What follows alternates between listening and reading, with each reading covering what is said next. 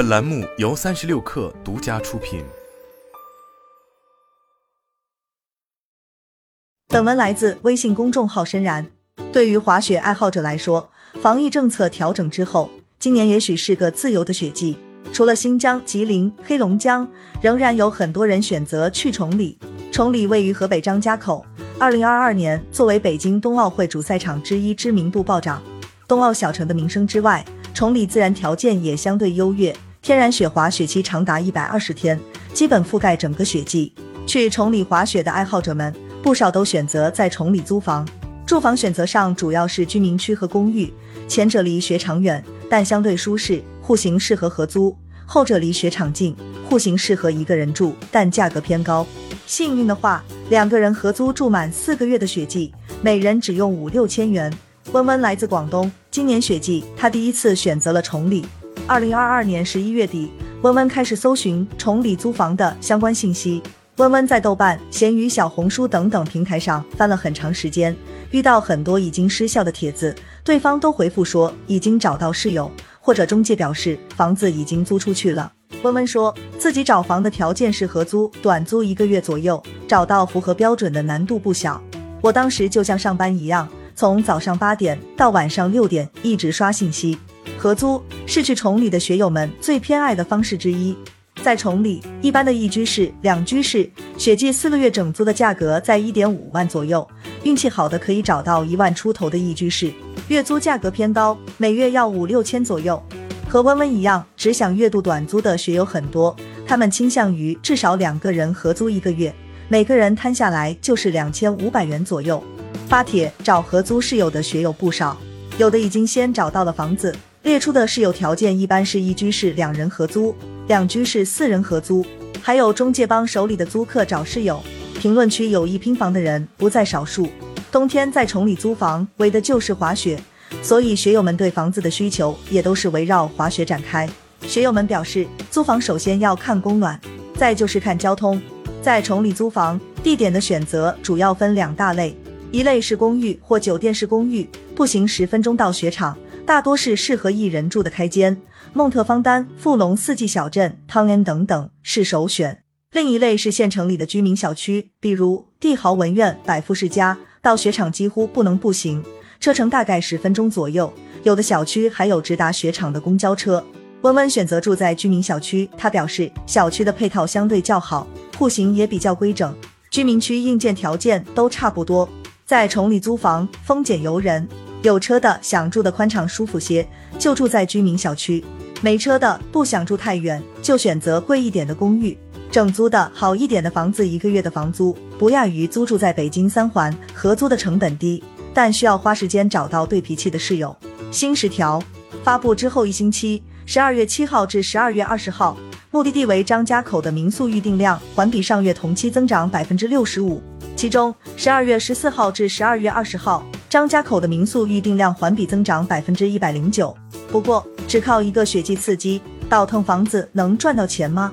崇礼房产从业者范宇飞向深然表示，二零二二年十一月二十号以后，尤其是十二月初防疫政策调整之后，订房的人慢慢多了起来。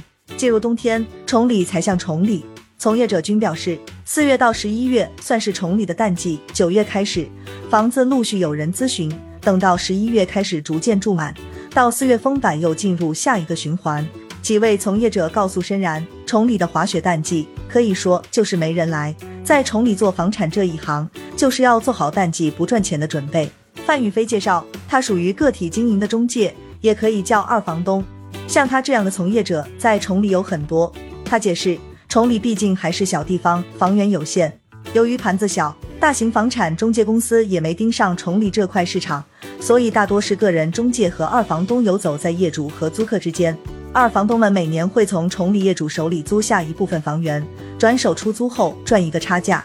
范宇飞今年手里有五六十套房子，属于一般水平。他解释，中介和二房东不太一样，前者是做信息服务，收取中介费；二房东则是要投入资金赚差价，每年收多少房也要看情况，市场不好的时候也有只收二十套的时候。他介绍，二零二二年崇礼作为北京冬奥会的主赛场之一。名声大噪，然而雪场因为要服务赛事，提前关闭，所以从业者们还没有享受到收益的爆发性增长。今年在疫情稳定和出行便利之下，或许能有新机会。范宇飞透露，过去三年他的年收入稳定在二十万上下，旱涝保收。综合来说，日租的房子二房东一天最多可以在成本的基础上翻个二至三倍，季租的话，一万五的房子最多能赚五千元。不过，由于一套房子在一年之中的出租形式不一，空置时长也是看运气的事情，所以二房东们的利润会有所波动。平均下来，雪季的收入占他们全年收入的七八成。好在雪季房子不愁租，入住率可以维持在百分之八十左右，达到这个水平就代表淡季也能松口气。及雪邦俱乐部主理人阿耀表示，他们主要提供一站式滑雪服务，涉及租房这一环节。经常跟二房东打交道，他说，雪季前后房租的波动很大，开板前可能季租还很划算，开板后二房东们会根据市场情况调整策略，有的会停止季租，尽量短租和日租，拉高收益。范宇飞表示，他们一般习惯看整体水平，因为单说哪一套房子的收益，谁都说不准，可能这套房子雪季的时候租得好，淡季就不行了，又或者我们很看好，以为会受欢迎。但其实空了很长时间，这些都要看运气。好的时候，一套房子平均下来一年利润能做到百分之七十至百分之八十，甚至更多。但也有的房子一年只能赚百分之二十。他解释，淡季的出租价格往往仅有雪季的三分之一，租的人又少，对收益的影响显而易见。在从业者看来，收公寓比收居民区的房子省心，因为离雪场近的公寓基本都是为滑雪而生的。在这类公寓购置房产的业主。大多都是为了投资，居民楼则是崇礼本地人或一些买了房但暂时不住的外地人。他们对于租客房屋整洁度都有要求，有的还要求跟租客见面。这些条件在本就竞争激烈的雪季会带来不少麻烦。租客们则相对佛系，雪季租房的肯定是来滑雪的，只要各方面条件差不多，大多租客会很快开板。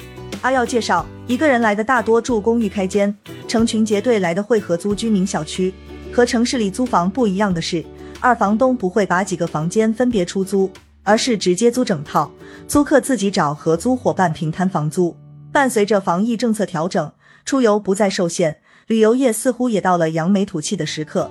季节属性极强的崇礼，自然也期盼着复苏的那一天。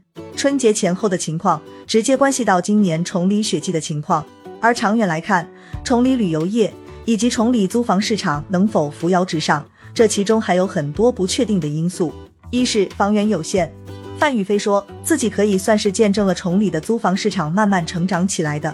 疫情之前，崇礼在国内也算小有名气的滑雪地，尤其受京津冀游客的欢迎。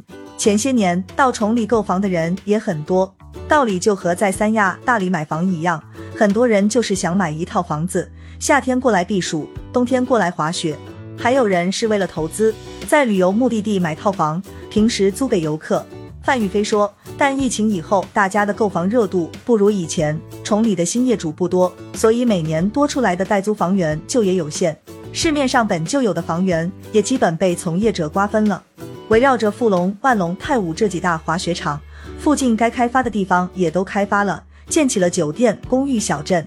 范宇飞说，最近没听说有新开发的楼盘，所以现在崇礼的租房市场无疑是个存量市场。二是游客有限。范宇飞介绍，在崇礼还没有因冬奥受到更多人关注的时候，来崇礼滑雪的主要是北京的游客，休假时间比较灵活，离崇礼比较近，随便一个小假期就可以来玩。过去的三年里，这部分人受到进出京要求的限制，来的次数明显减少了。不过，随着疫情趋于平稳，出游更加方便，他预计崇礼能慢慢恢复到以前的水平。至于更远的游客，从业者们并没有看得太乐观。新疆、吉林、黑龙江都是国内知名的滑雪地，论知名度要高于崇礼。结合疫情前的情况来看，如果出行不受限，南方的游客可能不会首选崇礼；如果出境也不受限的话，还有一部分人会像以前一样出国滑雪，崇礼就更没有竞争力了。不过阿耀表示，政策调整之后，对于崇礼的淡季也许会有注意。崇礼现在已经以各大雪场为中心，分成了几个小镇，这些小镇就是天然的文化中心。像太武小镇，夏天的时候会办音乐节，还有很多别的文化活动。如果这些能够顺利办起来的话，雪季之外来玩的人就会多，房子也不愁租。可以说，整个崇礼的房产从业者都指着雪季的热度吃饭。回到自身，他们也需要想方设法的通过多方平衡，保证自己的收益。二房东要平衡淡旺季，中介们也要平衡各种业态。租房的钱不好赚，就要看向酒店。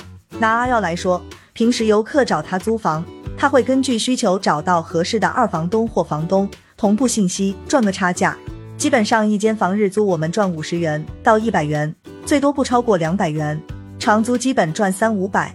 由于崇礼市面上的房子都握在二房东们手里，阿耀表示做信息中介赚差价赚不了多少钱，所以像他们这样的从业者，主要适合雪场酒店合作，每年要先给酒店压几十万，这笔钱算是用来以内部折扣价买下酒店房间。游客通过阿耀订房，阿耀依然是赚个差价。对于从业者来说，这一年过得怎么样，看雪季的表现；未来几年过得怎么样，看崇礼的表现。他们的体会是，冬奥会给崇礼带来的热度已经逐渐减退，一房难求的盛况只存在于雪场内的酒店。他们期望崇礼的热度能回到疫情前，或者借冬奥的余温再更好一些。